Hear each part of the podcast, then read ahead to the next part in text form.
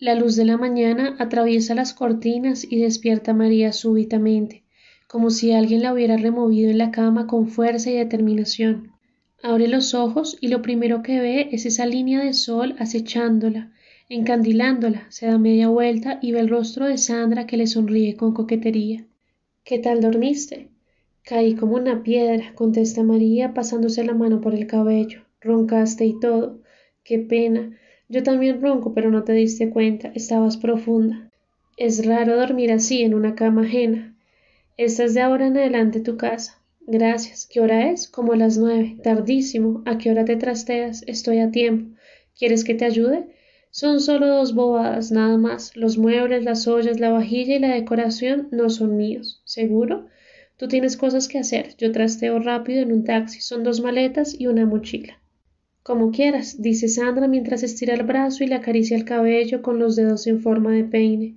Me siento rara. ¿Por qué? Nunca he estado en esta situación. ¿Solo con hombres? Ni siquiera. Ya te dije que mis relaciones han sido un desastre. ¿Es la primera vez que estás con una amiga? Sí. ¿Te sientes mal? Me siento extraña, no sé qué pensar. No pienses nada, yo soy tu amiga y te quiero. No hay nada malo en eso. No es fácil, supongo que a ti te pasó lo mismo la primera vez. Lo importante es que no te sientas culpable. No creo, fuiste muy linda conmigo ayer. Yo quiero ser clara contigo, María. Ayer sentí una ternura y una atracción por ti muy fuerte. No quiero dejar de verte. No te vayas a desaparecer. Estoy pasando por un periodo de soledad que ya no aguanto, y tú llegaste como si hubieras caído del cielo. No quiero que lo que pasó entre nosotras sea una aventura de una noche. Yo también estoy muy sola. Quiero seguir viéndome contigo, ir a cine juntas, cocinar, dormir. Si salimos con hombres, nos contamos todo, como dos buenas amigas, como cómplices. Eres una persona muy dulce. Sandra se sienta en la cama y pregunta ¿Tienes hambre? ¿Hacemos desayuno? Me comería un caballo, además tengo una sed. Listo, ven y nos preparamos algo bien rico. ¿Tienes mercado? Hay pan, huevos y podemos hacer jugo de naranja y café con leche. ¿Para qué más? Durante el desayuno, María se da cuenta de que le gusta la compañía de Sandra, su informalidad, su desparpajo que tanto le recuerda ese comportamiento sincero e inocente de los niños. Y nota también, sin proponérselo, la dimensión de su soledad, el aislamiento cruel y despiadado al que se ha visto sometida como consecuencia del peligroso trabajo que desempeñaba al lado de sus compañeros. Sandra conduce la conversación otra vez hacia el plano de la intimidad. ¿Has estado enamorada? Más o menos, contesta María evasiva. ¿Qué es esa respuesta? ¿Sí o no? Creo que no. Querer ver a esa persona toda hora, no podértela quitar de la cabeza, llenarte de celos si alguien se le acerca. ¿Tú sí has querido así? a mi primer novio. ¿Y qué pasó? Lo de siempre, se fue con otra. ¿Qué le hace falta estando contigo? Los hombres son así, María, pueden quererte y sentirse a gusto contigo, pero siempre están mirando a otras, deseando lo que no tienen, y el día menos pensado se van con la primera que aparezca. ¿Cómo quedará uno? ¿Nunca te ha pasado? No. Pero tú en qué planeta has estado? No es eso.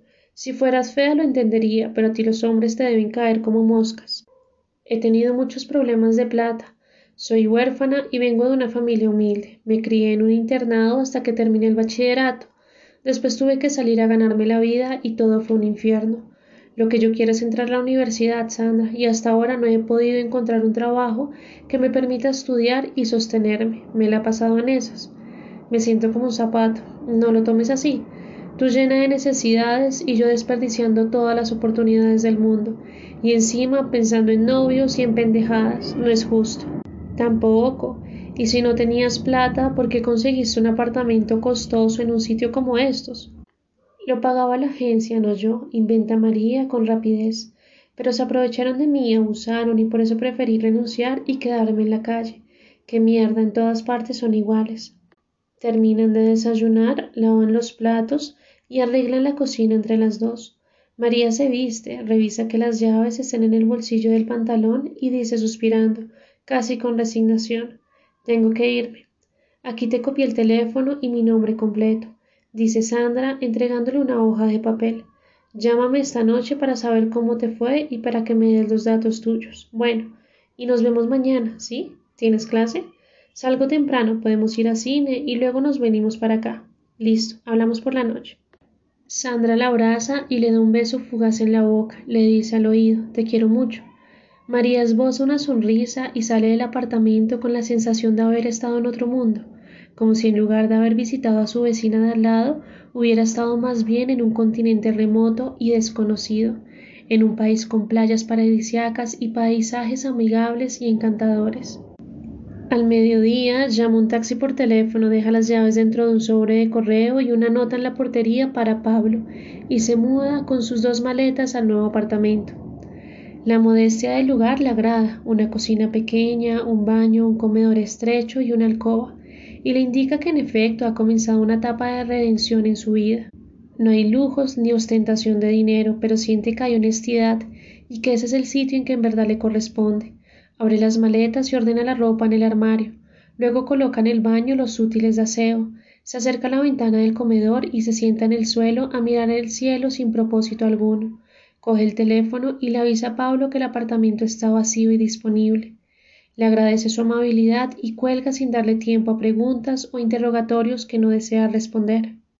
Enseguida marca el número del padre Ernesto y le avisa que va a ir a visitarlo. Ven a eso de las cuatro, viene mi sobrino, el pintor, y quiero que lo conozcas, le sugiere el sacerdote. Gracias. Te espero entonces.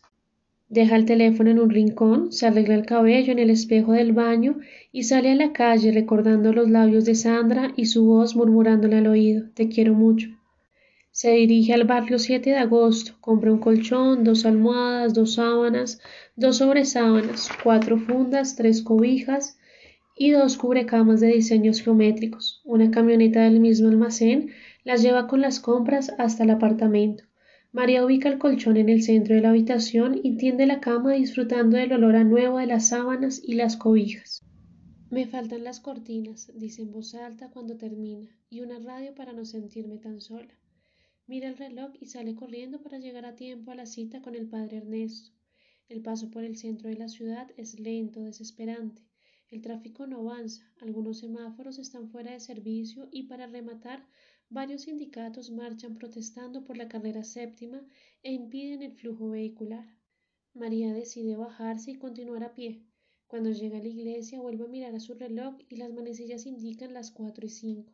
El sacerdote le abre la puerta, la abraza y le dice Sigue, sigue. La conduce hasta el estudio y le presenta a su sobrino, Andrés. Es un gran pintor, comenta orgulloso el sacerdote. Se ganó un premio nacional de pintura. Andrés la saluda sonriente y le estrecha la mano con fuerza. Ella percibe su mirada penetrante, aguda, como si la estuviera cortando con los ojos. Siéntense, por favor, les pide el padre Ernesto. Los he citado aquí a los dos porque son las únicas personas a quienes quiero comunicarles una decisión definitiva que tomé esta semana. No me diga que se va de viaje ahora cuando más lo necesito, le dice María con el rostro compungido. No, María, yo te voy a ayudar ahora más que nunca, no es eso. Me retiré del sacerdocio y me voy a casar. ¿Qué? preguntan a dúo Andrés y María abriendo los ojos sorprendidos. Hace rato venía sintiendo cansancio y hastío de las instituciones eclesiásticas. Además, me enamoré de Irene, la joven que me ayuda aquí en la iglesia, y pienso casarme con ella y hacer una familia. Pues lo felicito, tío, y le deseo lo mejor. Yo también, dice María, usted se merece el cielo. Ambos se ponen de pie y abrazan al sacerdote. Él dice Quiero invitarlos a comer esta noche a un buen restaurante para celebrar.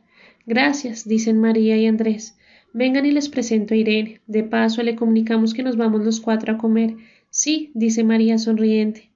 Caminando por el corredor, el padre Ernesto comenta Vamos a un restaurante italiano que queda en la séptima con setenta y dos. ¿Poseto? pregunta Andrés. Sí es, la comida ahí es deliciosa. Continúan caminando por el corredor hacia la cocina de la iglesia, y ninguno de los tres escucha unos ladridos que atraviesan el aire de la tarde, como si alguien acabara de liberar una jauría de perros enjaulados y los animales estuvieran corriendo por las calles y amenazando con los dientes a los transeúntes asustados.